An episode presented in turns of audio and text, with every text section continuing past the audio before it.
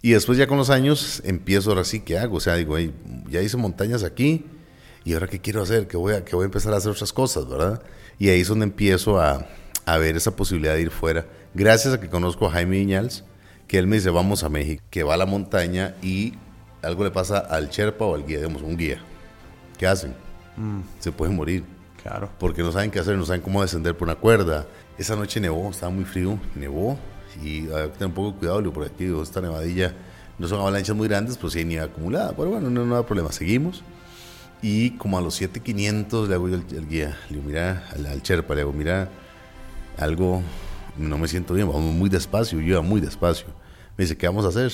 Digo, mira, deme media hora. Vamos a tomar media hora para tomar decisiones. Más, como saben, tenemos de partner a Ron Tanduay, el ron más vendido del mundo. ¿Sabían eso? ¿Saben que es el ron más vendido del mundo? Literalmente. Viene de las Filipinas y lo añejan en barriles de bourbon de Kentucky y está añejado y hecho con azúcar de caña. Yo he probado muchos rones y este, bueno, pueden ver el episodio de La Power. Pueden ver qué tanto nos cuadró a los dos. Tanduay es el exótico Tanduay. Para las Tanduay como yo, mucho gusto. Ron Tanduay es el ron más vendido del mundo y por primera vez en América Latina llega y llega a Costa Rica. Así que no pierdan tiempo y encuentren Ron Tanduay.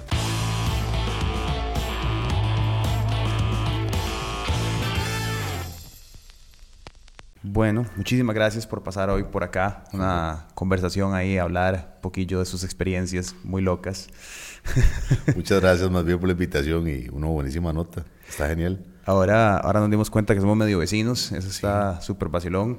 Me imagino, no sé si es, ya que creciste en una montaña, ¿es por eso que te llamó tanto la montaña? ¿O fue después que presionó de la niñez? Yo creo que fue como el, la coyuntura de un poco. O sea, yo vivía, como no sabes, en San Antonio Escazú. Y carajillo todo se hacía troleando, más en mi época. Claro. Que no eran carros, no eran buses. O los buses nada más pasaban al centro de San Antonio, no subían a los barrios que hay ahora. Entonces todos se de troleando, caminando.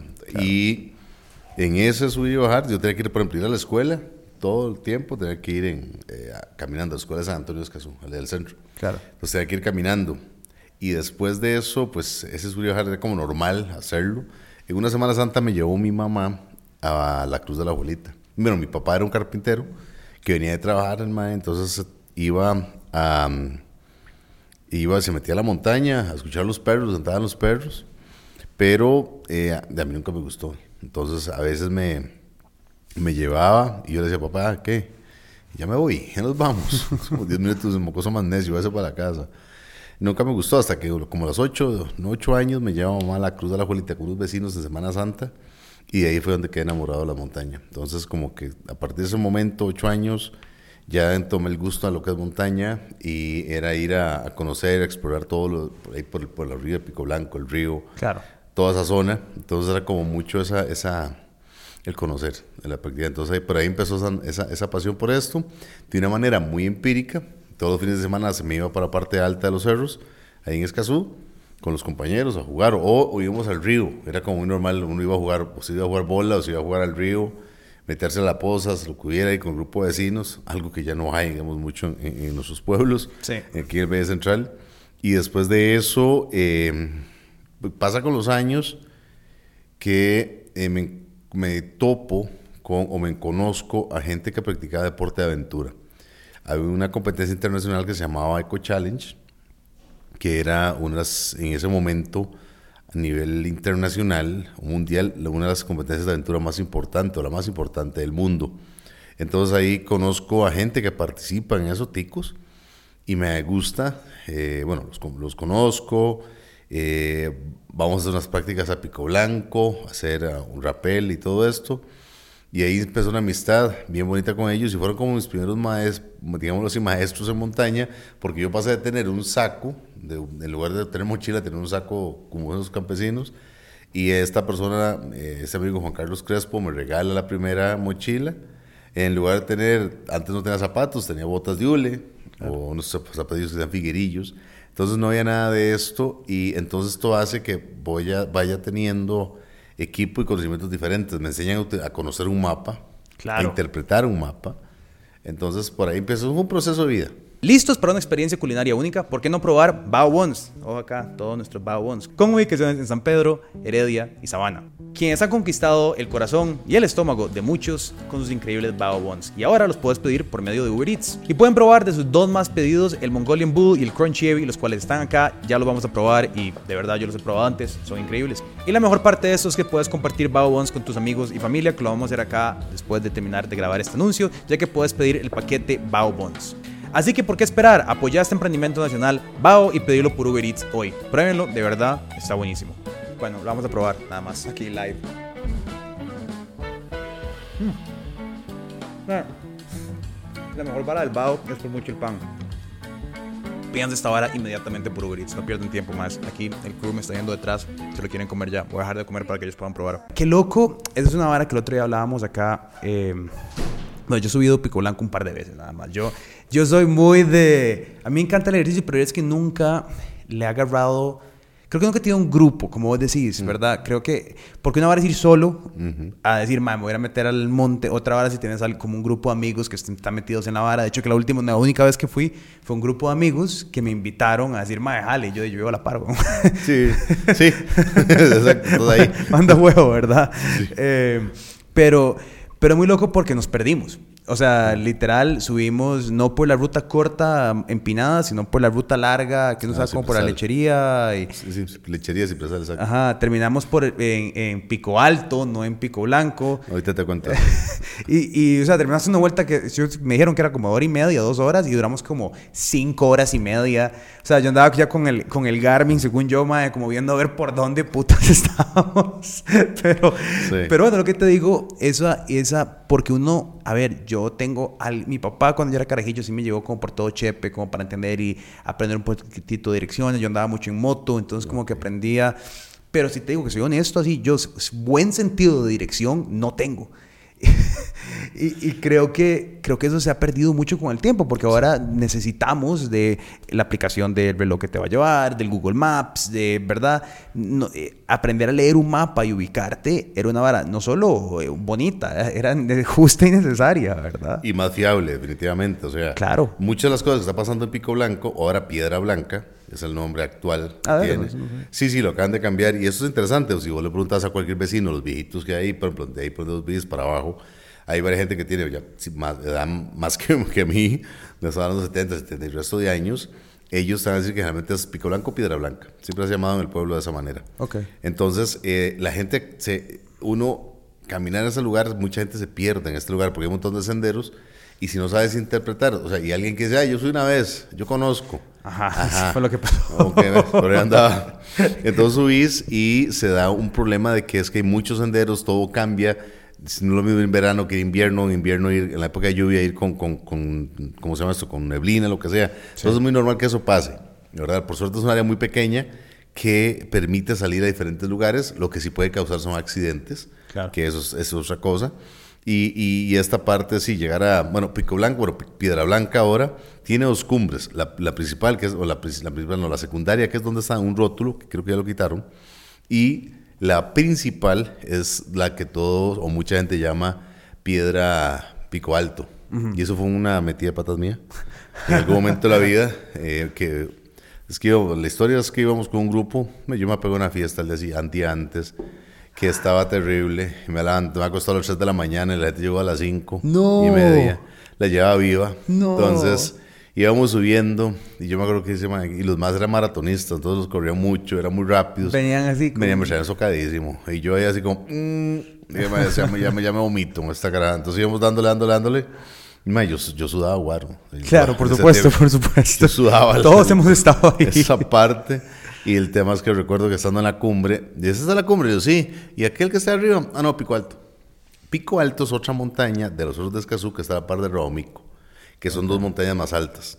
En, las, en Escazú, digamos, los Cerros de Escazú está, está realizada por siete cimas, donde puedes ir Rabomico, Pico Alto, son los dos más grandes, son dos picos donde hay dos antenas, en un- al lado, a un lado que pertenecen a Cerrilla y a Costa. Después se encuentra Cedral, que por muchos años fue la más alta, que ya no es la más alta, ahora es Rabomico, y por metros, nada más. Después Pico Blanco, que es la cuarta, la Cruz de la Juelita, Eh, y las dos más pequeñas son Bandera y, y el no, Ventolera, no, perdón, el Tapesco. Entonces estas son las siete cimas en Escazú. Quedan y Pico Blanco, hay una que está que se llama, se llama Pico Alto, pero a raíz de esa situación que pasó, y estoy hablando hace 20, 25 años de eso, ¿verdad?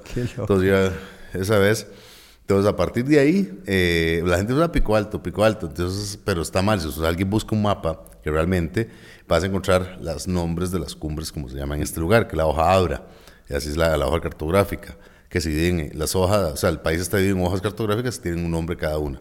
Y lo que ha pasado incluso, ya, o sea, en Escazú ya se está dando muy a menudo, es que personas que siguen una, un app de, esas, de estas aplicaciones se pierden y se pegan unas perdidas y yo no sé cómo llegaron ahí, Claro. pero lo logran.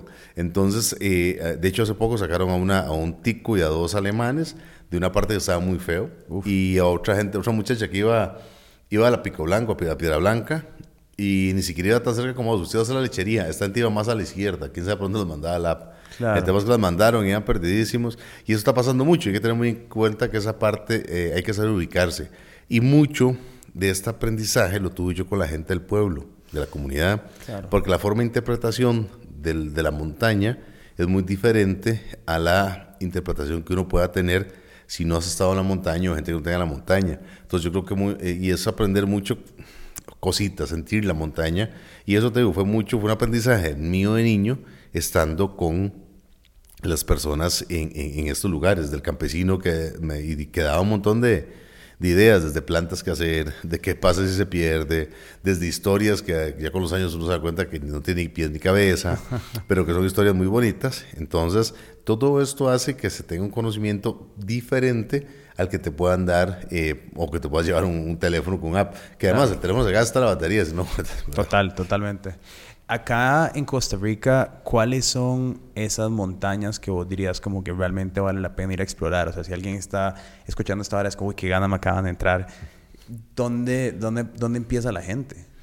Mira, a ver, en Costa Rica hay algo particular. Por diferentes regulaciones que tenemos, el tema de que muchas montañas están dentro de parques nacionales. Y esto hace que mucha, a muchas de estas montañas no se pueda subir. Y generalmente digamos, uno puede empezar a subir, para mí, y, y debería ser así, de esa forma, subir a las montañas que están legalmente autorizadas. Y eso quiero decir, Chirripó, lógicamente, bueno, los cerros de Escazú, que es una zona protectora, porque tiene un montón de senderos, para el que vive en el Valle Central es como indicado, para esta parte. Algunos cerros en Heredia, como el Turú, u otros que se pueden subir, que saber quién o cómo. Después, lógicamente, la cordillera de Talamanca, que es donde está Chirripó, el... Está, permitidos está Chirripó, en Urán, Chirripó, el Cerro de la Muerte, hay varias cumbres que, se pueden subir ahí, desde diferentes lugares, que es muy bonito. De hecho, el domingo andábamos en este lugar, en San Gerardo de Otas, al- salen senderos autorizados para llegar a la cumbre de- de- del Cerro, de Cerro Frío o Cerro Bellavista, que están, son los dos cerros de la cumbre del Cerro de la Muerte. Pero bueno, hay varios, por esta zona, Chirripó, Urán, Chirripó, eh, Ena, el mismo eh, Camuc, y esos son como los cerros permitidos. Entonces aquí hay varios tres miles que se pueden hacer. Hay mucho más, pero en este momento está prohibido. Mucha gente dice, es que entro por el lado indígena. Digo, es que la ley dice que es para darle permiso a los indígenas, porque es su tierra ancestral. Y mucha gente se guinda eso para decir que no lo hice legalmente. Bueno, no juguemos con las historias. Y, y ahora, yo, soy, yo no digo que no lo he hecho, porque lo hice en algún momento de mi vida, pero dejé de hacerlo porque es promover un montón de actividades o de subir montañas donde estás infringiendo una ley. Y fingir una ley puede ser una que no tenga sentido. Dice, pues este más está hablando papaya porque está hablando de subir la montaña, que es el cuento. No, sí, es cierto. Pero si lo vemos desde ese punto de vista como algo que, que, que es subir la montaña, pero si estamos infringiendo una ley, sea cual sea, le estamos enseñando a otras personas que podemos infringir cualquier ley. Y al fin y al cabo, es una complicación, ¿verdad? Y hay, hay otras montañas que tienen riesgos, como por ejemplo los volcanes. Hay gente que sube a la- al Rincón de la Vieja o al, al Arenal o al mismo eh, Turrialba de una forma ilegal, exponiendo los supuestos guías a gente. Por ejemplo, le dicen, salimos de noche, pero no puede llevar foco, ya la luz del, del celular y cada dos personas. Ah, ok, una luz limitadísima en un terreno muy complicado donde hay gente que no tiene experiencia y Claro. se traen va- varias cosas. Eh, los volcanes hacen erupciones. Recuerdo que un día el, un- el Rincón de la Vieja hizo erupción lunes a las 8 de la mañana y domingo había dado gente en forma irregular, o sea, salvaron de milagro. Pero así, o sea, hay, hay que tener en cuenta que, que para mí las montañas están autorizadas por el gobierno o por las leyes en este país y poder hacer presión grupos organizados de las comunidades y gente caminante para que pueda hacer eh, autorización a, ciertas montañas, ¿verdad? Y que puedan entrar y que no pase, sea, que tenga una, una, una ruta de, de, senderismo eh, adecuados. Aquí es más, incluso Costa Rica sí es tan caro que subir Chiripó es más caro, por ejemplo, que subir tal vez o Camuc, que subir un, 5000 en otro lado. Es caro, es caro, realmente es caro esa parte. Cuando, cuando empezás a pensar en, en, retos más grandes de montañismo. O sea, cuando decís como que estas montañas locales están vacilonas, pero deberíamos de pasar a algo un poco más... Un, reto otro un poco nivel. otro nivel, decir, ok, vamos a, subir más. Sí, esta parte es, es, interesante porque en el caso mío, yo venía subiendo un montón de montañas. En ese momento subí Chirripó y conozco a, gente que fue la que te conté que me ayudó. Y en un momento de la vida conozco a un guatemalteco que se llama Jaime Viñals. Dentro previo a esto, dentro de toda esa actividad de aventura, Juan Carlos Crespo, que ha hecho contactos con, eh, con gente de afuera, un día dijeron, una gente, unos estadounidenses que era muy famoso en su momento, ahora se me olvida, Rich, Richwell, creo que se llamaba, era un estadounidense que ha subido varias veces célebres en los 70s, 80s, y eh, una cadena estadounidense le, pidió que hiciera un reto internacional. Entonces venía por alguna de esas cadenas gigantes de Estados Unidos, venían haciendo un reto subiendo diferentes montañas o, haciendo diferentes retos de aventura. Eh, y el que y era como una eliminación, ¿verdad? Era como un reality de, de, aventura. Y el que los que ganaban iban a ir con él a escalar el Everest.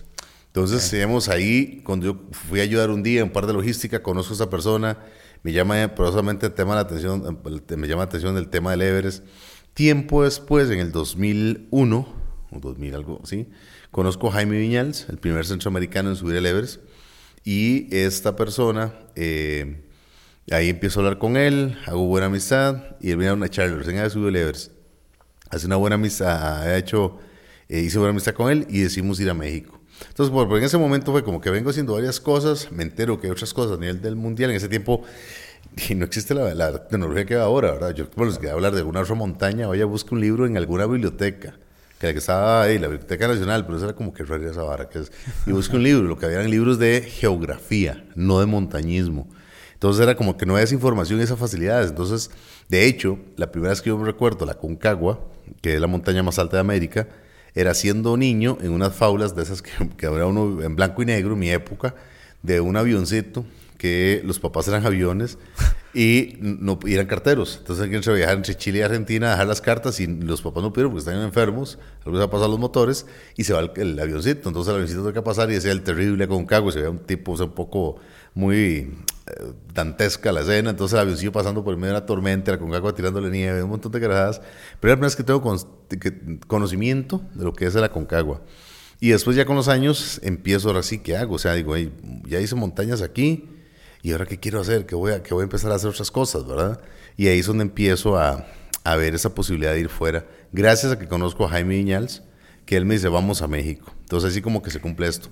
Pero fue un proceso de muchos años para tomar la decisión de ir afuera, ¿verdad? En ese momento.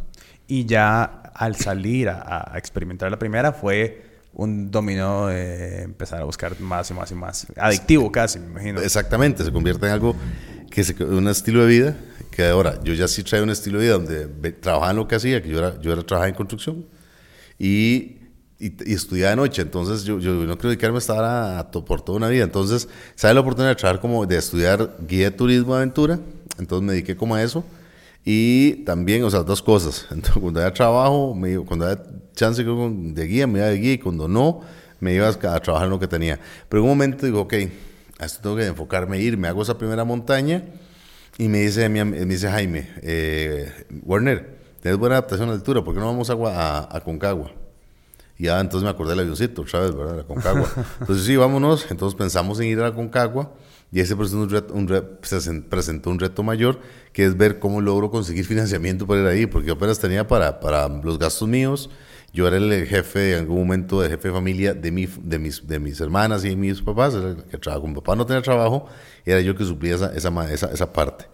Era jefe de familia. Entonces, el, cuando me dice esto, ¿cómo logramos hacer esto? Entonces empecé a buscar eh, dinero y eh, haciendo rifas, lo que fuera. Y, y, y ahí fue como logré ir. Jaime no va, entonces yo sí me voy para allá. Y una vez yo, con todos los nervios del mundo, o sea, ¿qué voy a hacer aquí? Al leer- logré contactarme con un par de chilenos que no conocía. Los conocí en el aeropuerto de Santiago y ahí nos dimos, vamos. Y subí esta montaña y estando en el hostel donde me quedaba en, al pie de la montaña, cuando digo al pie era bastantes, faltaba bastante. Estando ahí veo que había un letrero, un, sticker que decía lo, das sete picos andinos. Era en, portugués de unos brasileños que habían empezado a hacer los siete picos andinos. Y ahí venían las montañas que eran, entre esas de la Concagua. Entonces dije, bueno, a ver cómo en esta que de hecho era la más grande de todas. Y me fui y hice Aconcagua, me, super, me fue súper bien, me sentí súper bien. Bajé de ahí, me quedé de usar el sticker y dije, a eso me voy a dedicar. Es como que yo se ocupaba un, un proceso de, Claro. de, de proyectos para trabajarlos, o esquematizarlos, o formarlos y decir, bueno, voy a hacer esto y me va a llevar tanto tiempo, o cuanto lo que sea. Entonces ahí como que empiezas el primer proceso de montañas internacionales, junto para esto, o inter- eh, a, la, a la vez, to- a todo junto, estaba haciendo las cumbres de Centroamérica. Entonces, a veces una cumbre de Centroamérica y después me iba por alguna montaña estos siete picos andinos. Pero fue esa etapa donde me involucré demasiado en, en todo el tema de montaña y ya se convirtió. Dejé de en lo que estaba y me dediqué más a, a ese tipo de cosas y a montar mi empresita de hacer, de hacer caminatas en, en nosotros de Escazú, a llevar a la gente a que conociera las montañas. Esa Yo, parte. yo siempre siento que es más... Para mí es necesario tener como un proyecto como de... Ok, entonces los próximos seis meses voy a hacer esto para llegar a este punto. Como que esa estructura, por más que yo pueda tener una visión a larga, sé, el Everest, decir primero estos tres, después estos cuatro, después estos cinco, me parece, o sea, con todo lo que hago en mi vida, desde, no sé, finanzas hasta ocupo como ver las cosas de estos plazos porque si no me pierdo, ¿sabes? Sí, eso, exactamente, eso fue lo que yo hice. O sea, yo ocupaba estructurarme, ir de paso a paso. O sea, yo subí la Concagua porque fue por coyuntura que lo subo haciendo la primera, pero no era más difícil. Entonces empiezo a estudiar y me doy cuenta que la Concagua sí es más alta, pero no era más complicada técnicamente. Entonces, ¿cómo voy a organizar todo esto? Entonces, justamente empecé a hacer eso, de verme cómo estoy hoy, cómo quiero estar mañana, cómo quiero estar dentro de un mes. Claro. Entonces, estructura me fue dando diferentes pasos para ir formando y, y- y logrando metas y objetivos. También, yo, eh, y lo que pasa es que en el, en el mundo hay mucha gente, o digamos en el mundo, no, digamos en Costa Rica, pero que dice, bueno, quiero ir al Everest, y se va al Everest, Ma, está permitido, pero ¿qué conocimientos tiene usted de montaña? Y si dice ser montañista, le digo, perdóname, vos no sos montañista. Claro. Vos sos alguien que sube una montaña y no por eso, yo porque haya llevado un curso en alguna universidad no dice que soy un profesional de esa eh, carrera que llevé. Y eso es muy diferente. Sino que eso, y eso siempre es constante y, una- y un proceso diferente de ir formándose, de ir conociendo. Entonces, ¿qué es lo que respalda lo que hagas atrás? Lo- cuando haces una cumbre, todo el proceso que hay atrás. Porque consi- yo considero que entre más quieras hacer cosas, a veces las cosas se ponen más complicadas. Y puedes salir de esas cosas gracias a la formación que tenés.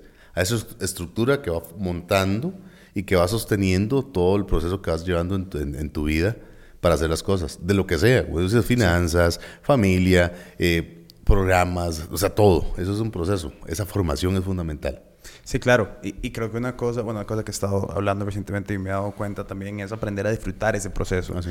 Porque, bueno, y, y- y con lo que vos haces es, es todavía más significativo porque si tienes una cumbre literal a la que llegas y decís como, lo logré, ¿verdad? En, en el resto de la vida creo que es un poco menos eh, literal, pero, pero ¿cómo aprendes? Yo sonar muy filosófico y metido en la vara, pero lo digo muy en serio. ¿Cómo aprendes a disfrutar subir la montaña y no solo llegar a subirla, ¿verdad? Porque, y lo digo tanto en el sentido filosófico como en el literal, porque sí me imagino que, a ver, vos estás muy centrado en el pico, pero psicológicamente subir y el reto de subir y el día difícil o el frío, o bueno, la dificultad a la que te estés enfrentando, puede hacer que sea una cagada subir la montaña hasta que llegas, ¿verdad? No, y así es. Pero lo que pasa aquí, yo creo que todo ser humano tiene la ventaja que le gusta hacer cosas diferentes, le apasiona algo.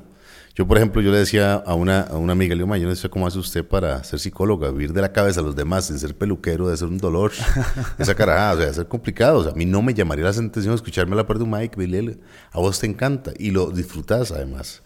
Entonces, a mí es como eso, o sea, yo, yo me disfruto ir a escalar la montaña porque desde que me planteo el reto, decir, voy para allá, todo lo que significa, no solamente la cumbre como tal, sino que hay un montón de procesos que me llevan a cómo voy a preparar, cómo voy a conseguir fi- financiamiento para llegar allá, qué tengo que hacer para subir tal reto, cómo me iré a sentir, cómo estoy en esa etapa. Entonces empezás a evaluarte y ver y, disfrutando. Y bueno, es una cagada siempre. Uno va a ir a, uno va a ir a sufrir muchas veces a la montaña, literalmente en el sentido de que hay frío, tormentas, mal momentos, eh, pero a uno le gusta eso. Claro. Uno aprende a disfrutar ese tipo de cosas porque no lo, es más, no lo ves como un problema, lo ves como parte de algo que es normal y natural en el proceso de la montaña. El que va a ir a la montaña y dice que frío está haciendo, y más se equivocó, digamos, está un poco jodido aquí. Claro. Entonces, o, que, o que hay que nieve, eso, eso es normal porque vamos a ir allá. O vas a ir aquí y se llama, es que va a estar lloviendo o qué barrial. Mm, y no lo tuyo. Vas y venís y te gusta, pero no lo tuyo. En cambio, uno disfruta esas etapas porque al fin y al cabo es igual que en la vida. O sea, es si o me rindo o, o, avanzo. O sea, me, quedo ahí como que, puta, qué duro esta carajada. O sigo avanzando, digo, lo logré. Y eso me, me hace crear un carácter para afrontar retos de los que sean en la vida, ¿verdad? Y si llegas a la cumbre, que la cumbre son 10, 15 minutos, nada más en una cumbre y media he estado una hora y digo, ¿qué estoy haciendo aquí? O sea, ya es mucho más abajo. Porque pues, realmente lo interesante de todo eso es el camino que te lleva a él. Desde la gente que conoces, el, todo el proceso de entrenamiento, de preparación, de formación, de estudio de la montaña, de, inconvenientes que hay que saber que, van a pasar. Todo eso uno tiene ya como eh, contabilizado que eso va a pasar. Pero al final cuando regresas dices, qué rico gustó, me lo logré, lo, lo hice esto, pero no por un tema de ego, sino simplemente por un, por un tema dice, el proceso que me lleva a alcanzar esto. Desde la gente que dijo que usted no va a poder hacerlo, usted está loco. Y cuántas veces no le he dicho a la gente que está haciendo algún proyecto, dice, usted está loco, y nunca llegar. Y no, dele, sea creativo, adelante hacia las cosas, haga cosas diferentes. Entonces ese tipo de cosas son muy, creo que digo, es, es disfrutar ese proceso, sabiendo que hay todo ese, un paquete enorme de cosas que yo también nunca lo veo como la parte negativa sino que siempre lo es como la parte que disfruto, de, de, de, pasar esos momentos de que uno sabe que van a pasar ahí, como pasa en toda actividad que hagamos.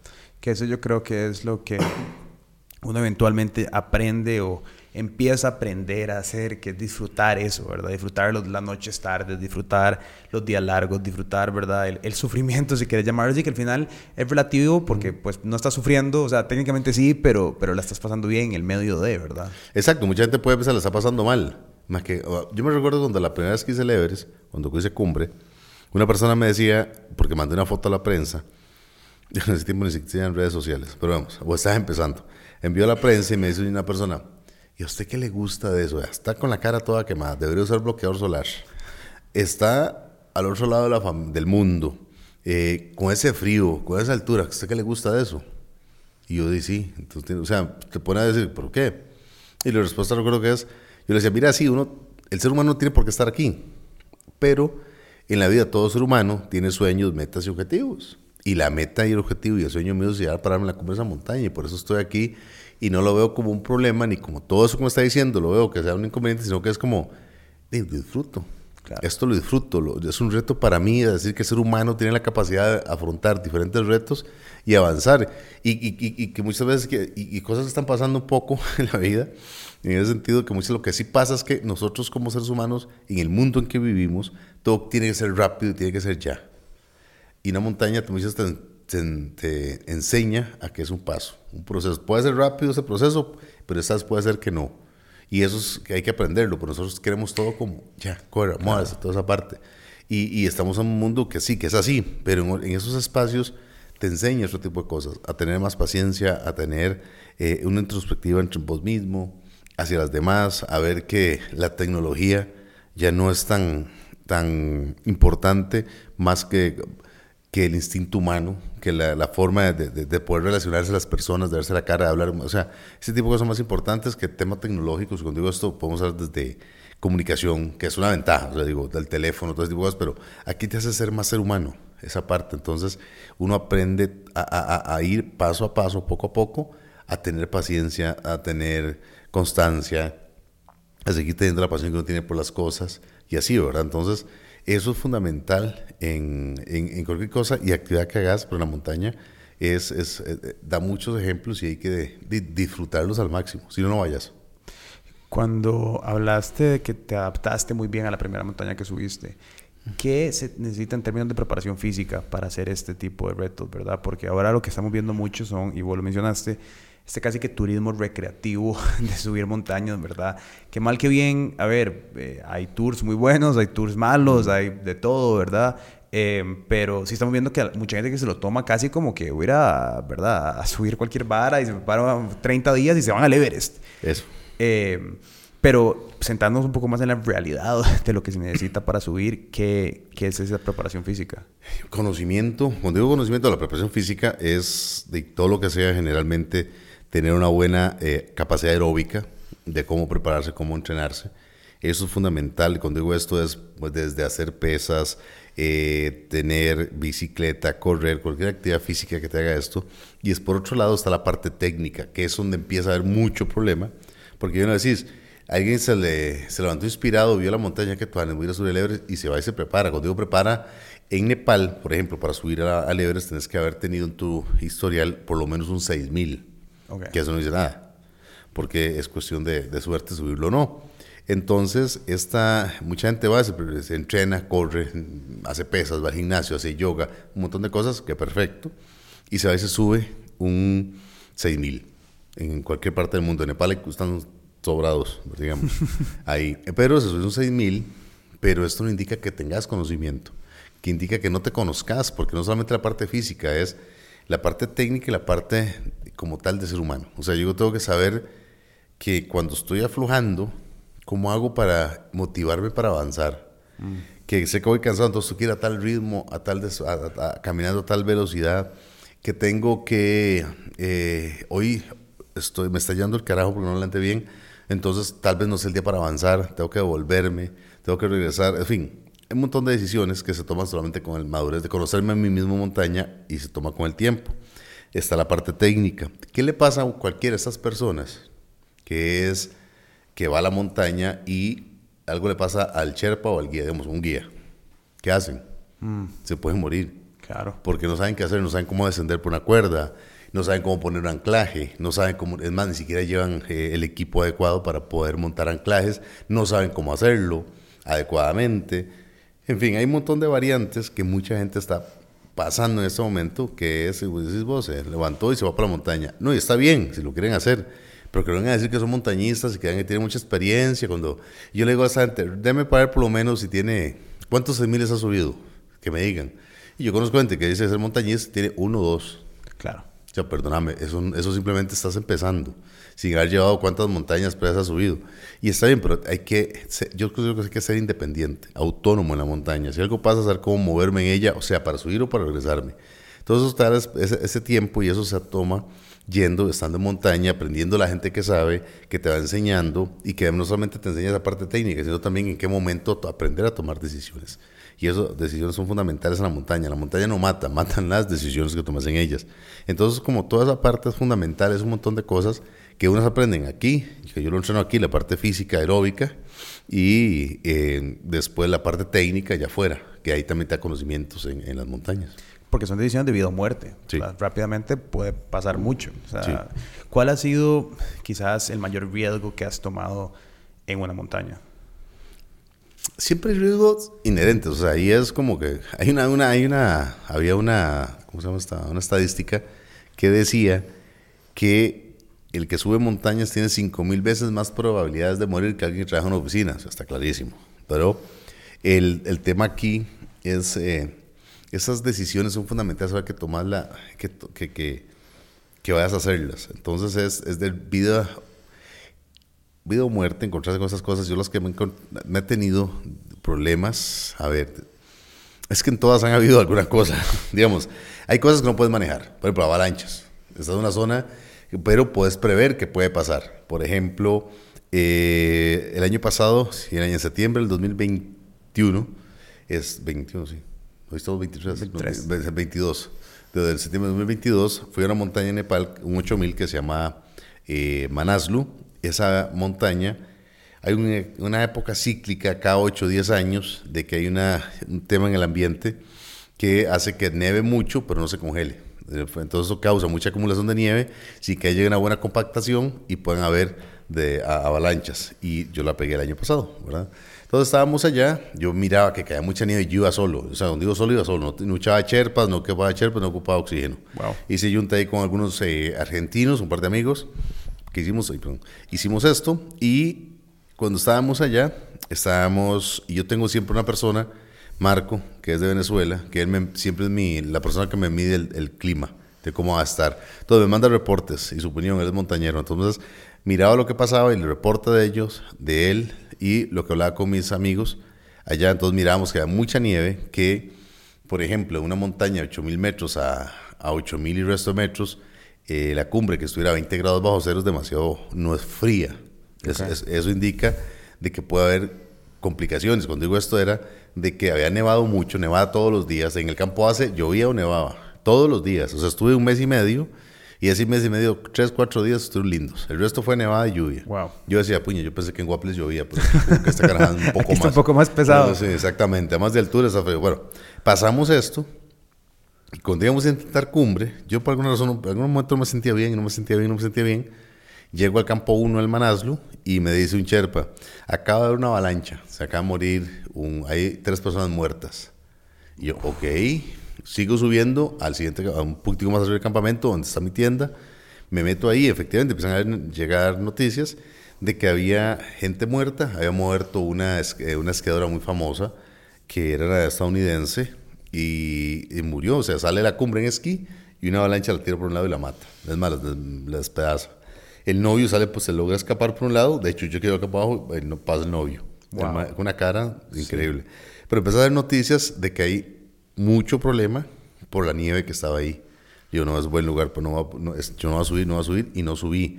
Me devuelvo al campo base y al día ese día en la noche, de que yo me yo devuelvo la mañana, en la tarde llega un, par de amigos un, que estaban en la parte alta, que ellos iban con el Sherpa. Me dice, la montaña está demasiado peligrosa. Y de verdad, o sea, uno miraba, seguía el viento, seguía la, seguía la tarde, seguía nevando. Y para comenzarnos con el cuento, había una cantidad nieve acumulada, pero no compacta. Entonces eso hacía que se deslizara muy fácil cuando era muy grande la capa de nieve. Entonces se deslizaba con pendientes muy grandes. Y el año pasado terminaron muriendo oye, unas 11 o 12 personas. Hubieron avalanchas donde nunca habían habido avalanchas. Entonces, de hecho, nos salvamos. Eso fue como la, uno de los varios riesgos que he ido eh, en montaña, que fue que salimos del campo base del Manaslu en la tarde, el viernes, y el sábado en la mañana, como a las 8, se dio una avalancha, y el primero que agarró fue el campo base nosotros. Literalmente no había nada por suerte, pero despedazó todo lo que había. Entonces fue esa parte. Entonces, esa parte es como que siempre un riesgo. También me ha pasado que el susto más grande tal vez que me he llevado ha sido el día que me fui a una grieta en Perú. Iba cruzando una, subiendo una montaña mucho pical, que un 6300. Y era un poco técnica, sí, ciertas zonas bonitas. Y yo que pasa un peruano que iba con nosotros, yo voy al centro, pero él pasa, yo no vi, yo vi la grieta como un lado. Y yo paso y se fue, se hundió, me quedé guindado. De, no, uno se va encordado, cuando son, uno dice va encordado, son, son máximo tres personas. Entonces vas encordado y yo al centro. Entonces quedé guindando literalmente del- del- del- de la cuerda, y yo con el arnés, y yo miraba en el fondo, nada más miraba de oscuridad. Y yo, joder, esta caraja, y yo le dije al perro, mae, me vuelve a ver. Sí, exactamente. ¿Cómo? Me dice, ¿estás bien? Y yo, sí. Ah, bueno. Hizo un hueco en la nieve con el piolet, que es este pico que uno usa. Puso la cuerda, la tapó con hielo, con nieve, la, la amajó y se dio la vuelta. Sigo viendo la montaña. El compa, que era un holandés, que era atrás, eh, me dice, ¿estás bien? Y yo, sí. Ah, Ok. Igual, se dio la vuelta siguió tomando fotos. "Ve, huevones. Entonces yo, ok, ya me tocó, está bien, ya, ya. Ya entendí que lo que aprendido, lo que había visto en las, en las guías y cómo hacer, en caso de una, monta de una, de una grieta, aplíquelo. Entonces era como, me salí, como fui, me fui saliendo, salí y ya salimos, pero fue el momento que sí llevé un poco de, de susto, que era una grieta. Y estoy vivo gracias a que había esto. Y otra también, es que ahí van a estar saliendo ideas. Sí, claro, claro. fue en, en una vez en Perú igual, en una montaña más Aguascarán. Yo lo había subido unos años antes, en el 2014, me fui a subirlo. Y estoy subiendo con un peruano y no un francés. El tema es que iba con alguna persona y íbamos y había una la montaña ha cambiado mucho a cuando yo la había subido tres años antes. El tema es que hay una zona que se llama la Canaleta, que es la zona más peligrosa y estaba destrozada. Entonces había unos franceses delante de nosotros buscando por dónde salir. Nada, ninguno, ninguno, no encontramos ningún paso en ese momento, era tarde. Nos regresamos al campo 2 y dijimos, mañana mañana salgo yo como un peruano, salimos de primeros y desde arriba les mandamos la indicación por dónde fue que pasamos, ¿ok? Ellos iban con sus guías peruanos, o sí, con unos. Subimos, el tema es de la mañana siguiente, nos levantamos temprano, echamos las mochilas bien cargados, íbamos, salimos de, de noche para entrar temprano a la, zona de la canaleta, que por ser tan temprano estaba muy frío, entonces evitaba que hubiera algún accidente o un desprendimiento, de hielo. Llegamos ahí y anticos de entrar a la caneta, como 20 metros antes, le oí al, al compa que yo, mira, voy a pararme a comer algo para agarrar esta carajada con energía, no he desayunado. Entonces paro, me como unas galletillas y una cosa, duré cinco minutos en eso. Yo que me pongo la mochila, digo que vamos, nos hidratamos, me pongo la mochila y caminamos 10 metros cuando va una avalancha. Si yo no hubiera parado a comer, no estaría contando la historia. Es más, pasó la lancha, no dijimos nada, simplemente nos devolvimos. Llegamos, ninguno dijo nada hasta que llegamos al campamento va, uno y nos dijo entonces, ¿qué pasó? Y ahí hablamos y mira, eso está así, así, así, está muy peligroso. Nosotros, yo me retiro, nosotros también. Entonces, el amigo que es también el peruano dijo, yo también me retiro. Entonces salimos de ahí y al rato venían los peruanos, los franceses detrás también. Estaba muy peligrosa. De hecho, ese año nos subieron personas al Huascarán y, y porque estaba muy peligrosa. Pero ha sido como momentos de, de un poco de susto. Es, es loquísimo escuchar. Hay una, hay una mentalidad que yo tengo el privilegio de conversar con personas que, que hacen cosas un poco extremas, un poco diferentes. Eh, y es interesante escuchar esa mentalidad de, madre, estoy colgando acá y, y el mae enfrente tuyo está viendo para allá y el mae atrás tomando fotos y, y vos resolves y hay algo, a ver, creo que, creo que en la comodidad del diarismo en el que uno existe, las situaciones incómodas se vuelven cada vez más raras y ante las situaciones incómodas la reacción de todo el mundo es pánico, susto, ayúdeme, ¿verdad? Como la desesperación. Creo que yo trato de incomodarme artificialmente lo más posible, pero igual sigue siendo artificial, ¿sabes? Es muy diferente enfrentarte a una situación real y acostumbrarte periódicamente a, a eso, porque una cosa es hacerlo una vez, más, tengo una historia loquísima de esta vez que es verdad, otra cosa es mediante exposición rutinaria a este tipo de cosas. No, es como una capa, es como, es como, como que están calados, ¿sabes? Ante, se ante crea callo. Sí, se crea callo. Y es, es interesantísimo porque creo que cada vez es más raro, ¿sabes? Como ahora hablábamos de que todo el mundo quiere las cosas rápido. También nuestra sociedad es muy cómoda, ¿verdad? Yo puedo Sí. pedir lo que yo quiera comer. eh, Sí. Lo que se me- aquí donde estamos, en la California, yo puedo pedir lo que sea, lo que se me ocurra. Estamos en el centro de San José. Agarro mi carro, pongo el aire acondicionado, escucho la música que quiero escuchar. Creo que hay algo súper llenador e interesante de decir, ma, estoy en una montaña, no tengo internet, estoy solo, es la nieve, soy yo, es el frío, es psicológicamente, si yo puedo aguantar o no puedo aguantar, es si voy a tomar la decisión de irse, ¿verdad? Es, Hay algo ahí, no sé, que, que, que creo que todos deberíamos de cosechar y, ap- y aprender. Y yo creo que es mucho lo que estoy haciendo es, encontrarme con mí mismo, afrontar mis miedos muchas veces y afrontar mis limitanzas y cómo- o mis límites y saber cómo puedo ir pasando cada vez más esos límites. El tema de, que bien lo decías, uno vive en un mundo cómodo, confortable. Cuando yo salí del Everest, después de estar metido dos meses en la montaña, tomar una ducha, bañarme en una, en una ducha normal, era increíble. Tener la sensación de poderme bañar, en, eh, bueno, perdón, bañarme, de acostarme en una cama, con una, nunca se me olvida la sensación, sí, de, de, este, el- la sábana suave, una cobija, una almohada, yo qué sé, esta maravilla, era como encontrar un mundo aparte, Sí, ¿verdad? claro. Porque es un mundo que es totalmente de, fuera de lo normal, de lo que estamos acostumbrados, en un mundo de comodidades, donde vos aprendes a disfrutar de esos lugares. Pero eso lo vas conociendo con- conforme van avanzando los, los tiempos, donde, bien así, o sea, sería interesantísimo poder pasar una noche a solas, en un lugar solo, acampando o estando ahí, solo, a ver qué tal, a ver si, si tiene uno, porque da miedo. Puede ser que dé miedo, por diferentes razones. Ahí se empiezan a acordar de la llorona, de Hulk, vale, usted sale, ¿ya? Entonces eh, empieza uno a meterse ese miedo de uno mismo, entonces empieza a saber que, de que tiene muchas cosas uno que ir mejorando para sí mismo, para lograr eh, tener una, una, una- un carácter diferente y afrontar las cosas diferentes. El tema de la pandemia, nunca se me olvidar cuando decía la pandemia, es que hay que estar metido en la casa. Y yo me, y bueno, vivo en el campo, es una ventaja. O sea, es que arriba en Escazú hay mucha gente que tenemos espacio. Yo vivo todavía en la casa de, mi, de, de- de- que la finca que ha sido mi, de mi abuela. Yo vivo en Escazú, tengo más de 200 años de vivir en Escazú. O sea, mi familia es de más, tiene más de 200 años de tener ahí la, la casita. Pero bueno, hemos vivido ahí. Entonces, para uno que viene metido en la en montaña, ese tipo de cosas agrestes, que le digan a uno metas en la casa, no era como normal, tal vez.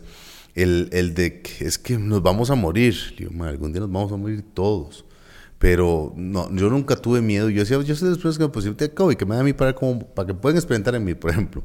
Porque no es, es no, no estoy acostumbrado a las, a las comodidades, Claro. por ejemplo. Entonces creo que es por eso se ha creado por un proceso de años donde he ido viendo mis límites y cómo puedo ir avanzando en eso. Y en un momento sí es tanto esa parte que uno sí ocupa de una adrenalina muy fuerte para tener como que sí, ay, qué rico esto. Claro. Esa parte. Y eso cuesta, porque por, por cosas normales que son pánico. Y no. También he tenido formación, digamos, por ser guía tenía que tener una formación de primeros auxilios, que alguien se quebró, ay, man, qué pena, venga, que hacemos, Pum, hacer cosas tan simples que hay gente que se paraliza con el miedo. Claro. El aprender, por ejemplo, lo, que, muchos de mi generación tuvimos en mala formación con el tema de un terremoto, un temblor. O sea, no es que no le tenga miedo, pero aprendo cómo controlarme, cómo actuar, qué tengo prioridades que hacer, a quién ayudo, cómo apoyo. Esas son cosas que, y hay mucha gente que simplemente se pone en neutro y, y, y no sabe qué hacer.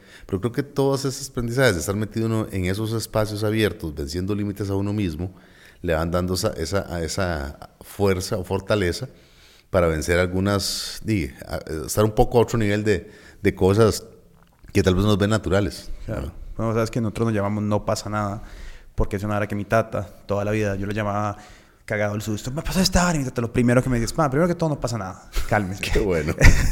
y es de eso, o sea, literalmente es de eso. Y, y una hora que yo siempre aprendí o me enseñaron eh, fue que no es lo que pasa, es como uno reacciona a las cosas. Exacto. Y eso, no sé, es, es, interesantísimo escucharlo, en especial en el contexto, de nuevo, ¿verdad? En el que, en el que está subiendo Everest, entrando un poco en Everest, que me imagino, he tratado como de no meterme de lleno porque seguro que te lo preguntan un montón, pero hay algo creo que hay algo en, en estos retos míticos de, de, la humanidad, ¿verdad? Que hay un par de cosas, ¿verdad? Yo creo que los humanos todos, hay historias que, se, que permanecen en el mm. zeitgeist cultural. Una de esas, ¿verdad? Todo el mundo dice, como, bueno, puta, yo algún día subiría a Everest, ¿verdad? Yo algún día, no sé, nadaría tanto. Eh, ¿Mm? ¿Qué, ¿Qué tanto es la experiencia real versus el imaginario de lo que va a hacer subir la montaña. Porque yo imagino que vos pasas toda una vida subiendo montañas, te dicen tal vez, no sé, esta es más difícil que ver esto, esta es casi tan alta. Pero todo eso no es estar en, verdad, me encanta este dicho que es, eh, lo leí un ensayo que era, hablar sobre hacer la cosa no es hacer la cosa, contarle a alguien que va a hacer la cosa no es hacer la cosa, escribir que querés hacer la cosa no es hacer la cosa, hablar en un podcast sobre la cosa no es hacer la cosa, hacer la cosa es hacer la cosa, ¿verdad? Hacer la, esa es la cosa, hacer la cosa. exacto. Algo así es subir Everest. ¿Cómo, cómo es? ¿Cómo es el, el, el real versus el imaginario? Esto va a variar mucho considero de cómo, cómo justamente cómo lo imaginas y cómo te habías preparado. Cuando digo preparado no es la montaña, es todo el proceso que hay. Porque si es que esta montaña es más dura que la otra, hay montañas más duras, otras más suaves. Simplemente todas me han costado un huevo para subir. en mayor o menor riesgo de momento he subido. Esta vez estuve en Nepal y subí dos seis miles y fueron dos seis miles diferentes uno del otro. Pero eso es lo que sí que es muy divertido porque uno lo vive de una manera muy diferente.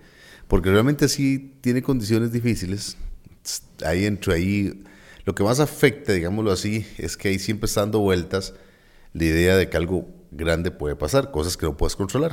En ese sentido, avalanchas, no sabes cómo te va a ir el día que estás con el problema de un edema o un, mal de altura que genere un, mal agudo de montaña, que se llama tener o edema cerebral o edema pulmonar, líquido en los pulmones o en la cabeza. Entonces, eso no lo puedes medir y no lo vas a manejar, pero puedes ir previendo muchas cosas. Entonces uno entre la cabeza de uno está, ok, me voy de esta manera, voy de esta manera, debato de esta manera, manejo de esta forma. Y ya cuando estás ahí, di, vas, sabes que ir a, ciertos ritmos, a ciertas velocidades, si ya los has hecho antes de, subir esas pendientes a esas alturas, vas en cierto estándar. Si empezás saliéndote de ahí, empezás a ver que no es el momento para hacerlo. Lo cómico es de hacer todo esto, vivirlo, incluso la misma idea que el que hiciste la cumbre, que estás parado allá, que celebrar. Bueno, yo no lo celebré porque digo, aquí es la mitad del camino. La cumbre es la mitad del camino y el 80% de gente que muere en el Everest es después de hacer cumbre. Dieron todo para llegar y ya no tienen fuerza para bajar. Y es un tema muy también de egos, porque la gente simplemente, y egos no, sino que, bueno, también sí, pero lo que quiero decir todo esto es que está la parte romántica que todo mundo ve con la banderita, que todo, madre, pero ¿cuánto cuesta llegar ahí? Mm. Entonces cuesta, cuesta la preparación, la formación, conseguir recursos, todo. Pero el, el, esa, esa imagen de que es sencillo, no, o sea, hay que, tienes que ser claro que es una, va a ser un día larguísimo, el día de intento cumbre, ya tenés dos, un mes y resto estar metido en la montaña, han pasado avalanchas, han pasado un montón de cosas, entonces, ¿cómo las has afrontado? Eh, y yo por lo menos cuando yo me imaginé el Everest, me imaginé lo que fue. No me lo imaginé más bien. En el momento que lo subí, yo pensé que iba a ser mucho más aterrador, tal vez, más difícil. Y lo sentí en montaña que en la primera vez que lo subí, muy amigable. O sea, porque se hicieron buenas decisiones. Y el día que subí, yo hice, fui el primero de mi equipo en hacer cumbre, duré tanto tiempo subiendo y bajando, y vimos bien esa parte. me imaginé más bien que iba a durar más el día de ataque de cumbre, más bien duré cuatro horas menos de lo que yo planificado que iba a haber. Y entonces psicológicamente no estaba preparado para eso. Pero lo interesante fue para mí cuando regresé, y en esa época que estuve en el Everest, hubo una película que se llamaba Ascenso al Everest, los primeros canadienses que subieron al Everest. Entonces yo me recuerdo que viendo la película, y yo quedaba subido y decía, wow, ahí estaba. Uh.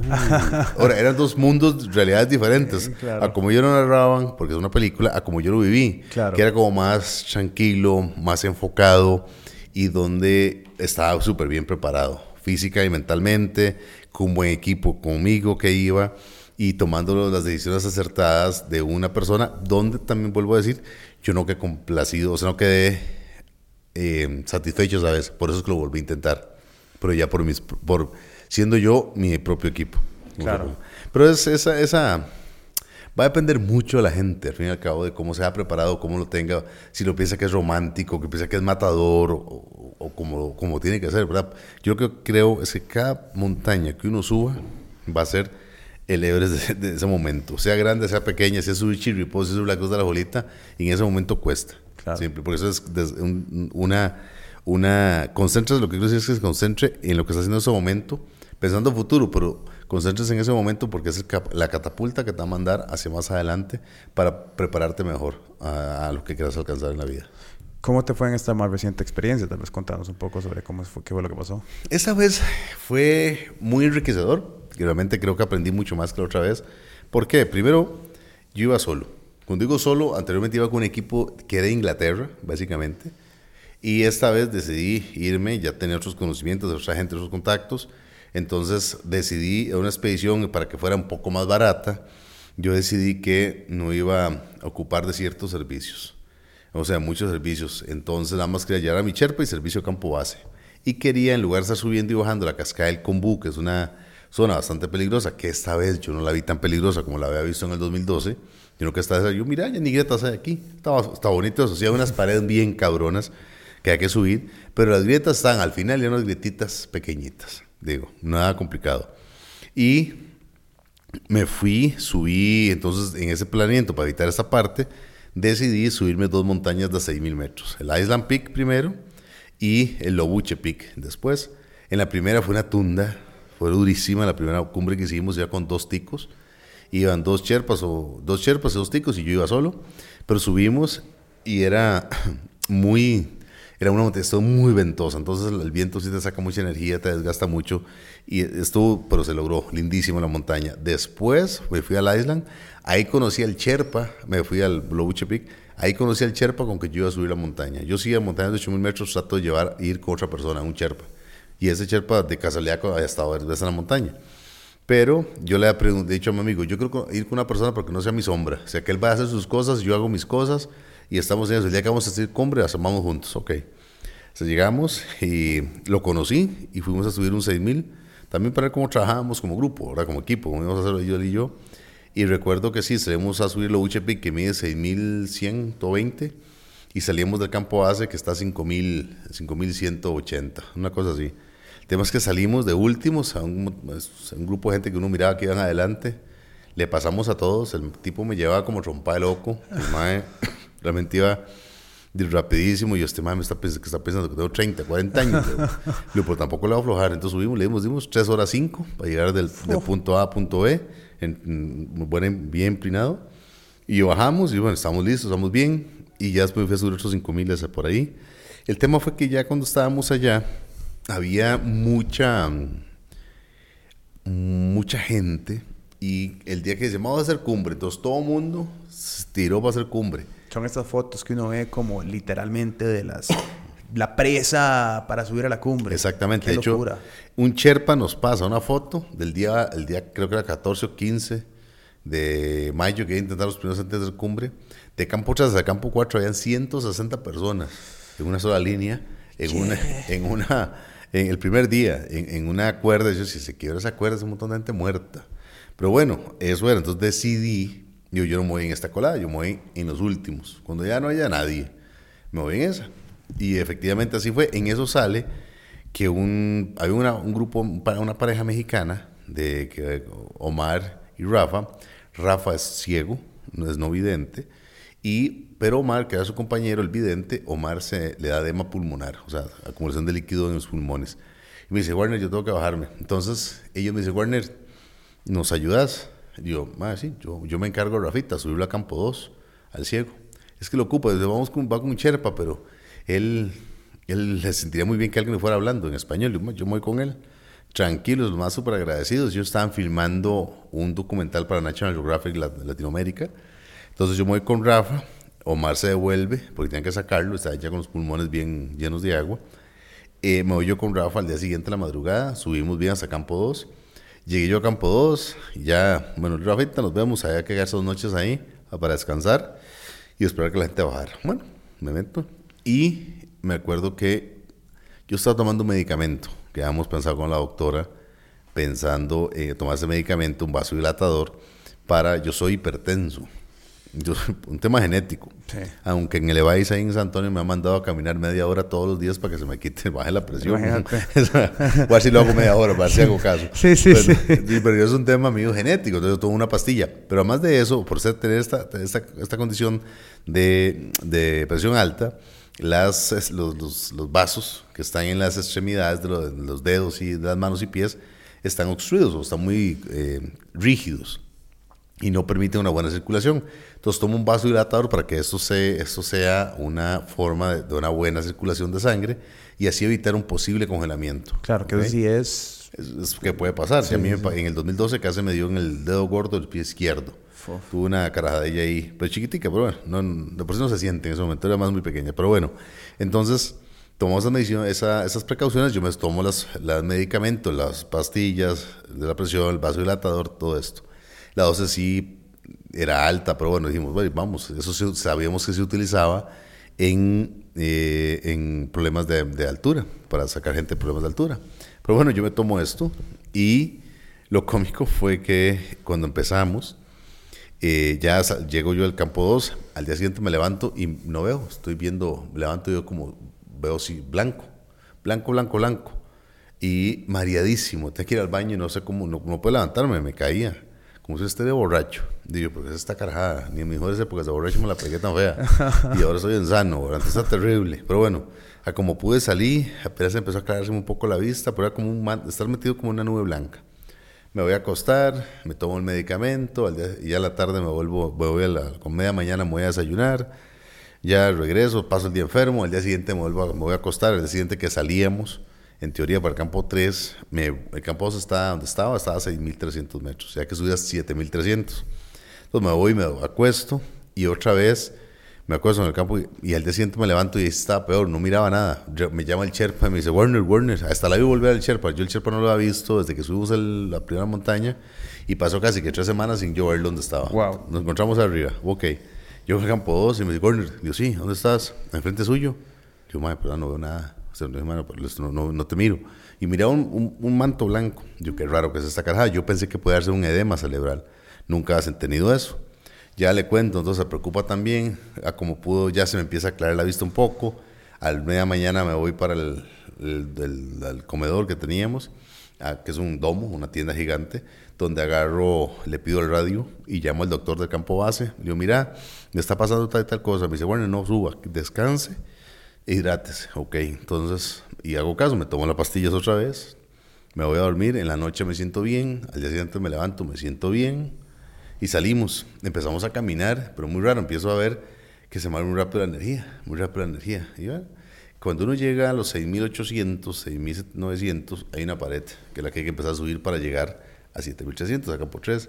Ahí empiezo a subir, pero lo, increíble era que daba 10 pasos y me agotaba. Sí, pero sin quedar sin energía. Y yo me acuerdo que, es más, tuve tiempo hasta grabarme. Yo me madré a mí mismo, ese puta manda huevo. O sea, que el que diga que está es fácil que deje ver tele y se ponga a hacer ejercicio. O sea, carajas así. Pero empiezo a caminar entonces a 10 pasos y me agarraba, se me da la fuerza. Está bien que era muy pendiente, que estaba a 7300. Y, era demasiado. Eh, sí, no, pero el Sherpa me dice, ¿usa oxígeno? No, yo no uso oxígeno, me niego a usar oxígeno. Sigo, llego al campo 3 a 7800. Duré 6 horas. Normalmente yo recuerdo que 10 años antes allá duraba, o en el 2012 yo duraba eh, 3 horas 15. O sea, está durando mucho más. Y ahora llegué así, y como muy cansado, llegué, me acosté, y a los 10 minutos estaba como nuevo. Le digo al Sherpa, mire, si vos me dices que tengo que irme a Kathmandú, echarnos una bailadita y ya jalamos. Entonces me siento perfecto. Bueno, descanso, no uso oxígeno, me tomo la, mm, me como, me acuesto a dormir, el día siguiente me levanto, me tomo la pastilla, el medicamento y salimos. Y vamos a ver cómo nos va. Salimos. Esa noche nevó, estaba muy frío, nevó y hay que tener un poco de cuidado, porque aquí esta nevadilla no son avalanchas muy grandes, pero sí hay nieve acumulada. Pero bueno, no, no hay problema, seguimos. Y como a los 7500 le hago yo el, guía, le digo, mira, al, al, Sherpa, le digo, mira, algo, no me siento bien, vamos muy despacio, yo iba muy despacio. Me dice, ¿qué vamos a hacer? Le digo, mira, deme media hora, vamos a tomar media hora para tomar decisiones. Y me empezaba a, a sabía que faltaba mucho, o sea, sabía todo lo que faltaba, yo iba súper lento, o sea, era muy racional que no lo iba a lograr, y más que si llega a campo 4 y para arriba empezaba la, la parte más complicada. Entonces dije, me devuelvo. Porque sabía lo que venía, pensé en mi familia, pensé que quiero hacer otras cosas, dije, no, no, aquí, aquí, es, aquí hay que retirarse, no es, el, no es el momento para.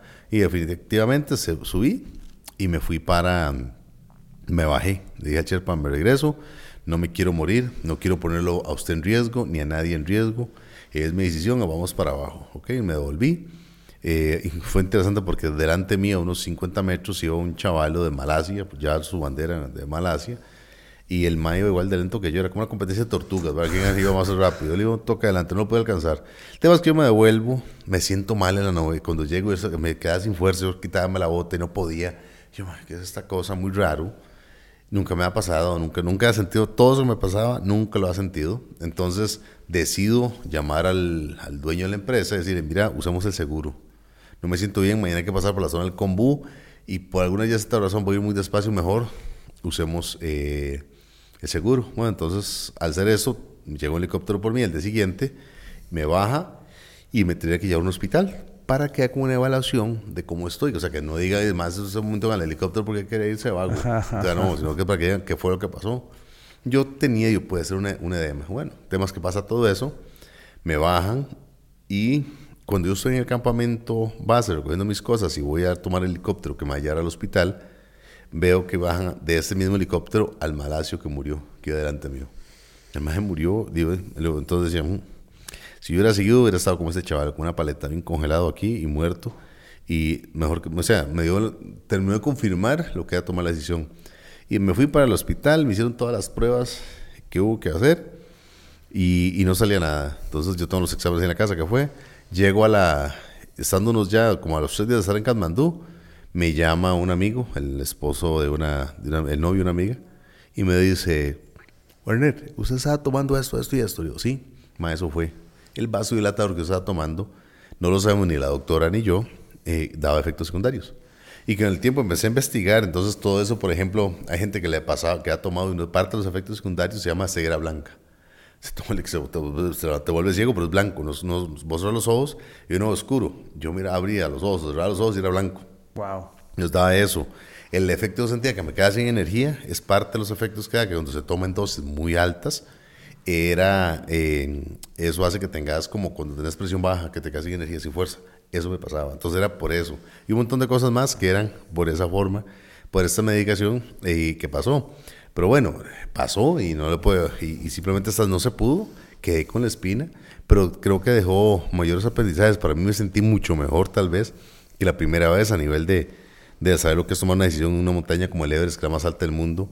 Iba, pues, una gran parte del camino estuve solo, otra con una persona que le llama, vaya adelante. Eh, de hecho, se fue adelante y me tuve un problema grande. El por el Sherpa 7300, 7200, yo, vaya adelante. Yo, yo, yo llego solo, no es un solo camino, no se preocupe. Voy lento, pero yo llego. Y el chaval los adelante y se empieza a hablar con un amigo como 50 metros más adelante. Lo que me impresionó es que cuando voy llegando ahí, los madres fumando. Yo, cigarro conmigo corriente, algo estamos haciendo mal. Estos chavos pasan como si nada, yo aquí pariendo y no fumo, no, algo estoy haciendo mal. Wow. Pero cosas así, ¿verdad? Entonces, Eh, fue muy enriquecedor el aprendizaje, no solamente, y, tenía todo, todo para hacerlo. y, y, no se logró esta vez. Pero las cosas pasan por algo y creo que el aprendizaje es de, de seguir intentando las cosas, de mejorar procesos, de saber que que volver a mi esencia. Cuando yo de esencia, yo cuando fui la primera al Everest, por temas económicos, lo que fuera, no llevaba nada más que acetaminofén y, y. Estaba llevaba un montón de cosas más y dije, no, vuelvo a eso, a hacerle más caso a mi instinto de cómo afrontar ciertos, ciertos retos y no depender de factores externos y tomarlos en cuenta, por no depender de ellos. Entonces, como que hay un montón de, de cosas muy interesantes que logré. Eh, yo siempre les agradecido a mis patrocinadores porque yo les envío un mensaje a todos. Cuando iba en helicóptero, les envío un mensaje a todos a los, patrocinadores y, no y son 20 minutos del, del campo base al, al, al, lugar donde está el hospital, son 20 minutos en helicóptero, ahí se fueron los mensajes y en ese mismo tiempo me regresaron las contestaciones de todos mis patrocinadores diciéndome, Warner, tranquilo, primero de la vida y te apoyamos. Entonces eso fue agradecerle siempre esto por esa confianza, pero fue muy, digo, fue, fue mucho esa, esa diferencia de hace 10 años ahora, donde digo que me sentí mejor esta vez a pesar de que no se cumbre, porque la cumbre es un algo de al final que, que uno lucha para llegar ahí, es el objetivo o es, uno de los objetivos. El, principal es salir de la montaña vivo. Claro. Esa parte. Es, es muy interesante eso porque ahora al principio hablábamos respecto del proceso y que el proceso es más importante que la cumbre. Y, y, es, y eso refleja todo, ¿no? Las decisiones que aprendes en cada montaña a la que vas te llevan a tomar una decisión que di, uno por terco, por ego, por un montón de varas se pudo haber ido. Yo no, no, yo voy, yo sigo. Bien sabe que uno a cada rato hace esas decisiones de, de, y, creo que también es, es aprender a modular eso, porque muchas veces esa voz interna que le dice uno que no, no puedo, no debería, o tiene que decirle, no, cállese. Yo, como, ¿verdad? Como, le, como vos madriándote a vos mismo con el teléfono, ¿verdad? Grabándote. Y hay veces que hay que decir, no, no, suave. O sea, y esa modulación es solo con experiencia, es solo de haber de haber sobrellevado esa voz y, madre, no pasó nada y, y saber uno mismo, ok, no, estamos al límite, ¿verdad? no, no, no, no, se puede seguir acá, porque como, como decís, salir con vida, ¿no? Al final del día esa es, esa es la meta. De seguir viviendo, exactamente. Y eso fue interesante. Este año para mí tuvo muchos, cosas muy bonitas, porque por ejemplo, lo que yo hacía hace 20 años de pedirle consejo a la gente que tiene más experiencia, también te das cuenta que estás viejo. Pero yo le pedí mucho, le preguntaba cosas a la gente y ahora miraba que era al contrario, la gente me estaba preguntando a mí más cosas. Prueba de ello fue, por ejemplo, que a pesar de que habían un montón de mexicanos, eh, había varios mexicanos y otros cherpas, ellos como los dos mexicanos, Rafa y, y, Omar, me piden a mí que acompañe a Rafa. Entonces como, ok, le da una validez de que, mae, usted puede tener, usted nos puede ayudar a que alguien logre la cumbre gracias a, su, a sus conocimientos. Y está bien, está perfecto. O sea, al fin y al cabo es eso. O sea, yo en las primeras expediciones a los Himalayas, el, éxito de una expedición no era no solamente la persona que llegó, sino el éxito de esa persona reflejaba el éxito de todo un equipo que trabajó para que esa persona llegara ahí. Claro. Eso era muy importante porque todos, la primera cumbre que se hizo en el Everest por Hillary y Tenzing Norway, ellos eran gracias al, impulso que trae un equipo que atrás, de alguien que le planificó y que decía que ibas y que debatían, pasaban ideas, cómo lo compartían y el éxito de ellos fue el éxito de todos, curiosamente. Entonces, mucho fue esta vez esa parte de poder apoyar a alguien y fue muy, muy rico esa parte. También, por ejemplo, cuando yo estaba en la parte eh, que tenía que devolverme, en el campo base, le dicen al, al doctor, eso me lo contaron después, llaman y en el mensaje dicen, Warner va muy despacio, entonces el doctor se va donde Tachi, que es el dueño de la empresa, y le dice, Tachi, dicen que Warner va muy despacio. Me dice, tranquilo, no se preocupe, a mí eso no me preocupa. Warner sabe tomar sus decisiones. Yo estoy más preocupado por otra gente, yo estoy preocupado por otra gente y no por él. Y eso, efectivamente, o sea, fue también una validez de que ya tenés una imagen ganada. Entonces, esta idea de, de que alguien eh, tenga esa experiencia, sabe que te da mucha confianza que cuando salga de ahí va a salir bien. Digamos, yo, yo, a mí no es que el Sherpa me devuelva, sino que el diga al Sherpa, tengo que devolverme, tenemos que devolvernos. Y entonces fue eso, ¿verdad? Entonces va mucho por esa parte de cómo logras eh, esa experiencia de ir logrando esa, escucharte esa voz interna, para bien o para mal, porque a veces que sí que carbonease uno, ¿verdad? Sí, sí, sí. Para arriba, sí, sí, Al contrario, hay que decir no y no. Sí, que, que, es, que es una línea muy delgada, ¿verdad? Que, que es dificilísimo de encontrar. Exacto. ¿Cómo y cómo estás dijiste que quedaste con las pinas, yo ahí leí que, que quieres volver, ¿cómo es el, el, el regreso o, el segundo intento, al segundo intento? Mira, de, de regresar, algún momento regresaré. Ahora voy como dejando a un lado. Quiero cambiar de, de aire, digámoslo así. Quiero conocer otra parte la- de los cordilleros Himalayas porque el, eh, bueno, en el mundo hay 14 montañas superior a 8.000 metros de altura, la más alta es el Everest. Y la mayoría, todas están en la cordillera Himalaya en secciones de Pakistán, China y, y- y Nepal.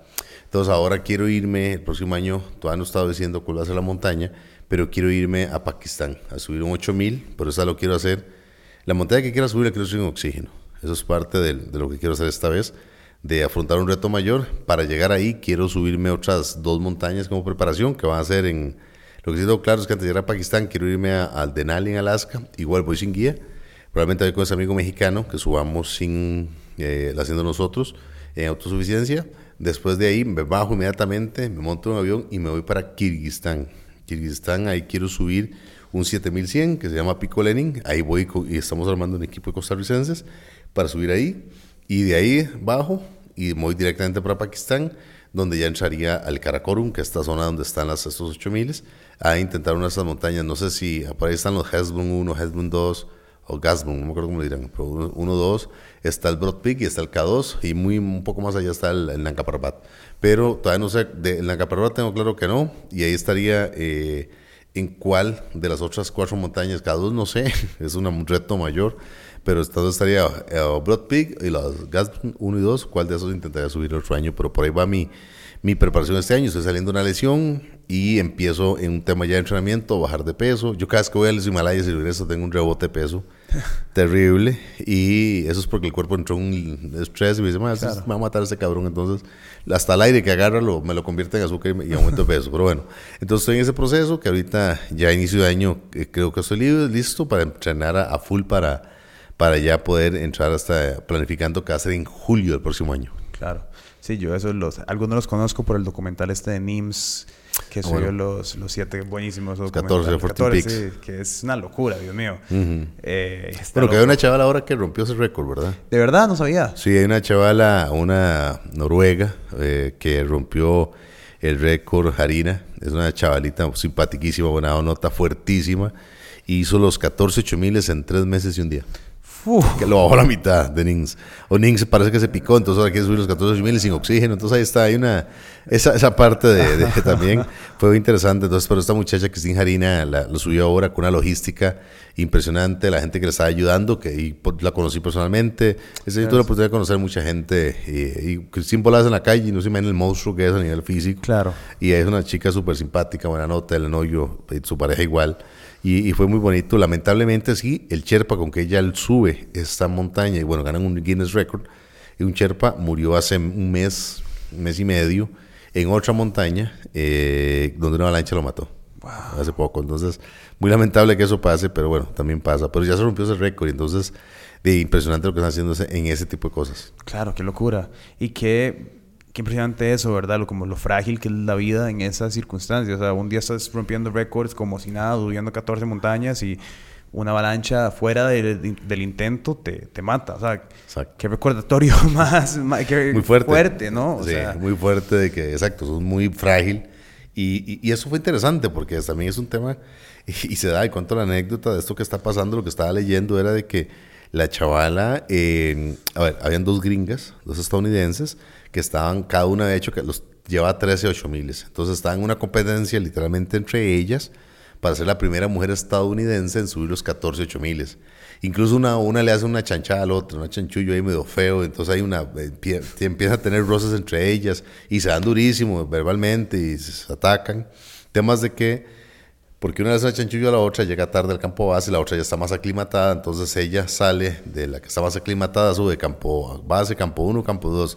La otra que no quiere quedarse atrás, entonces sale de campo base a campo 2. Llegan ahí, salen al día siguiente para campo 3 de esta montaña y un- van subiendo y, y otro grupo de gente, ¿verdad? Van subiendo, no muchos, van subiendo esta montaña, pum, cuando ven que hicieron una avalancha y mata a una de las gringas con el Sherpa. La otra, en lugar de devolverse a ayudar, porque todo el mundo se devuelve a ayudar y cancela el ascenso en ese momento, la otra dice, esa es la oportunidad y sale para arriba, subiendo, sigues para arriba a intentarla. Y los más se devuelven a ayudar a la chavala y una hora después, después de que pasa eso, la otra chavala se una avalancha y se la lleva también. No te creo. Sí, la mala vibra jaló. Digo, sí, es una cosa. Eso es lo que estaba leyendo. Dice, ¿cómo, qué increíble. O sea, la otra, si se hubiera devuelto a ayudar, Sí, no se muere. no se muere. Pero siguió por su esa huevonada, digamos de alguna manera, y sigue para arriba y una avalancha, una hora después la avalancha lo pasa y la mata también. Sí. Entonces es interesante también, ¿verdad? Cómo, cómo, cómo el karma puede incidir, si lo vemos de esta manera, o las casualidades, lo que sea. Pero la vida es muy frágil y hay que, yo creo que hay cosas más importantes que una cumbre. Sí, 100%. Y eso creo que lo podemos extrapolar a, a un montón de cosas. Exactamente. Hay más cosas más importantes que, que el hecho de decir, vean qué cool que soy, lo logré, o. ¿verdad? Hay- hay- hay- y, y, si, y eso que dices ahora, como que del montañista y no montañista. Si sos montañista, hay más montañas. Si sos montañista, esta es una más, eh, ¿verdad? Creo que si, si sos ese tipo de persona que tiene como una, y eso lo va a hacer, ahí donde pasan todos los accidentes, imagino donde muere muchísima gente. No, exactamente. A mí me decían, ¿y, y, y ahora qué vas a hacer después del Everest? Yo, mire, puedo hacer muchas cosas. O sea, yo tengo claro que el Everest, yo no me vivo preparado, me he preparado para subir el Everest. Yo vivo y me fascina y vivo para subir montañas, las que pueda subir. Puede ser la misma Cruz de la Abuelita, puede ser Pico Blanco, Cedra, la que sea, que la voy a disfrutar igual que sea el Everest, sea el K2, la que sea. Porque me encanta subir montañas. Yo no vivo para cru- cruzar cumbres, vivo para disfrutar de la montaña. Claro. Y esa es una cosa que unas oportunidades que uno tiene que perder en la vida. Uno vive para disfrutar de las cosas que haga. No porque logré, o tengo más plata, o tengo esto, o tengo lo otro. Eso es que al fin y al cabo, ¿qué hace? Claro. Es vivir la vida y disfrutar lo que estás haciendo, ¿verdad? Cada paso. Y todavía sigues haciendo tours, llevando personas a, a diferentes montañas. Sí, sí, sí. Nosotros, de hecho, ya andábamos a la mañana entrenando. Yo preparo gente, entreno gente que quieren hacer algún reto, chiripol o lo que sea. Los ayudamos a que vayan teniendo conocimientos simples, desde cómo, cómo un zapato, cómo acomodar un bastón, a qué equipo llevar, qué, cómo prepararse físicamente. Trabajamos en eso y también que estamos llevando gente fuera del país. Generalmente yo todos los años al campo Everest. Y también eh, ahora estábamos organizando un viaje a un lugar que se llama La Ciudad Perdida en Colombia, que es lindísimo, es un trekking, nada extremo, es un trekking, camino corriente, durito, sí, porque eso los trae a un lugar espectacular en medio de la selva y que en la parte alta hay una como montaña con hielo. Pero eh, es, vas a, a este lugar que está a mil- como a 1200 sobre el nivel del mar y es espectacular la zona. Entonces, prepara, pero sí hacemos caminatas todos los fines de semana y a diferentes, enfocados mucho en entrenamiento y preparación. Y si alguien te quiere encontrar, ¿cómo buscan? Mira, en redes sociales me pueden encontrar como Warner Rojas en, en Instagram. Ahí va a encontrar un loguito azul con una WR. Y bueno, en Instagram y igual en Facebook, para los que tienen más edad. Y ahí me voy a encontrar, y ahí pueden encontrar, pueden encontrar el contacto, está mi número, está toda esa parte. Es como nos encontramos en, para nosotros, para poderlos apoyar en, en las cosas que quieren hacer y disfrutar, un poco con seguridad. Te voy a contar un cuento antes de terminar, eh, bonito. Y es que, eh, bueno, mi yo te conté ahora que mi padrastro subió el Everest eh, en los 80 hace, hace muchos años. Muy Y- carga. y, y bueno, el- la cosa es que hace tres años él trató de organizar un viajecito a Basecamp. Entonces, estaba buscando varas para hacer, estaba buscando no sé qué. De hecho, te investigó a vos, quería conocerte. Era pura pandemia, entonces no se, no se, no Ah, se dio, obviamente, imposible. Pero llegó un grupito, era mi mamá y dos amigos. Y se fueron para, para Basecamp. Eh, mi mamá entre- entrenó, según ella, subiendo ahí la cuesta del, cerro. Pero sí entrenó, sí entrenó. Sí, bien. La, la tenían, la tenía. Jamo socadita. Y, y fue muy bonito porque mi mamá nunca fue... Mi mamá murió hace dos años. Y mi mamá Joder. nunca fue... Nunca fue una persona como de retarse físicamente, ni... O sea, no, no subía ni pico blanco para...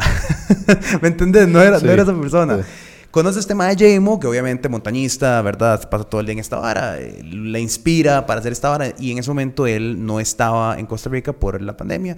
Entonces ella se pone la vara en el 2019 y empieza, eh, un poquito antes, empieza a entrenar sola. Y uno de los mejores videos que yo tengo de ella es finalmente cuando ella ya. Porque todos los días me mandaba un video, cuando tenía internet. ¿verdad? podía Ajá, mandar, en verdad.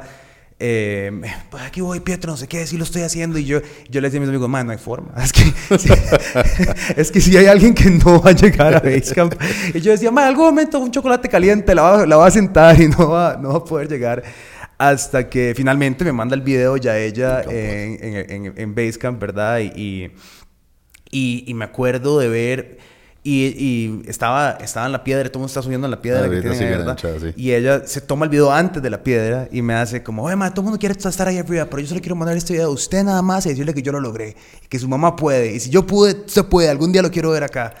Y, y esa hora bueno. me quedó como, porque ella, al final lo que me quedó era no el día que llegó, sino todos los días que me mandaba un videillo y me decía, mae, ya llegué hasta acá y hoy tengo internet y hoy tenemos agua caliente y mañana no y, y, y, esa historia y ese recorrido digo yo, puta, qué, qué tuanis. Y es un poco lo que me transmitís vos, un poco de esa experiencia de, ¿verdad? De, y, y los lugares que, que, te llevan a, a pasar, a, a, intentar hacer algo que, que, tal vez vos no hubieras hecho si hubieras sido, no sé, en otro contexto, ¿verdad? Creo que es un ejemplo muy lindo de lo que hizo tu mamá, porque al fin y al cabo no es el objetivo como tal. O sea, muy, hay un proverbio que dice, que no recuerdo quién era, dice, la gente se enfoca en la cumbre, pero se olvida el camino que lo llevó a la cumbre. Y creo que es lo más importante, todo ese proceso que me llegó aquí, o sea, que voy día a día caminando desde que estaba entrenando, proponiéndomela, me la estoy creyendo yo mismo. Y para allá, al fin y al cabo, llegar arriba sí fue un logro. Pero lo más importante es todo ese proceso que te lleva a llegar ahí. Tu mamá dices que no, lo, no se esforzaba nunca, pero tiene una cabeza, una, una, una convicción por sí misma de que puede lograr cosas y logró llegar ahí. Porque más de una vez, no sé, no sé si en algún lo da, pero lástima que no está, pero en más de un momento has dicho, qué puta, ¿qué hago aquí? Sí, sí, sí. Cansado estaba. Que sí. Qué frío esta carajada, qué noche. Entonces, pero esas son las cosas que uno cuando, que es igual que en la vida, las tiene uno complicadas. Pero qué lindo ese ejemplo de que ella llegó de arriba y estaba tan, miro que feliz de haberlo hecho y se, se, hizo ella misma decir, yo lo logro. ¿Listos para una experiencia culinaria única? ¿Por qué no probar Bao Buns? Ojo acá, todos nuestros Bao Buns. Con ubicaciones en San Pedro, Heredia y Sabana. Quienes han conquistado el corazón y el estómago de muchos con sus increíbles Bao Buns. Y ahora los puedes pedir por medio de Uber Eats. Y pueden probar de sus dos más pedidos, el Mongolian Bull y el Crunchy Heavy, los cuales están acá. Ya los vamos a probar y de verdad yo los he probado antes, son increíbles. Y la mejor parte de eso es que puedes compartir Bao Buns con tus amigos y familia, que lo vamos a hacer acá después de terminar de grabar este anuncio, ya que puedes pedir el paquete Bao Bonds. Así que, ¿por qué esperar? Apoya este emprendimiento nacional Bao y pedirlo por Uber Eats hoy. Pruébenlo, de verdad, está buenísimo. Bueno, lo vamos a probar, nada más, aquí live. Mm. La mejor vara del Bao es por mucho el pan. Pídanse esta vara inmediatamente por Uber Eats, no pierdan tiempo más. Aquí el crew me está yendo detrás, se lo quieren comer ya. Voy a dejar de comer para que ellos puedan probar. Sí, sí, sí. Y eso, bueno, eso para, para el que esté pensando en esas varas, eso es lo que yo me inspiró a hablar con vos porque, verdad, siempre pensando en eso y, y hago yo, puta, tengo que conocer al, que, al tico que soy un par de veces y, y, y, meterme yo en la vara y creo que, bueno, también voy a estar ahí haciendo tema tu mensaje para ver cuándo, no para ir a veres, pero por lo menos para subir acá localmente un par de, par no, de cuestas. Genial, no, lindo esa parte, ¿verdad? Hola. No, y porque pensar en el campo bases. Es una experiencia única, porque no solamente es ir a caminar, sino todo lo que hay. Claro. Desde la gente que vos ves, que uno, como volvemos al tema de las comunidades de la vida, o sea, y uno, por ejemplo, si algún día quiero llevar a mis hijos, que son más hijos muy jóvenes, cuando digo el mayor tiene 14 años, va para 15, y de ahí tengo 3, entonces el mayor y los otros más pequeños.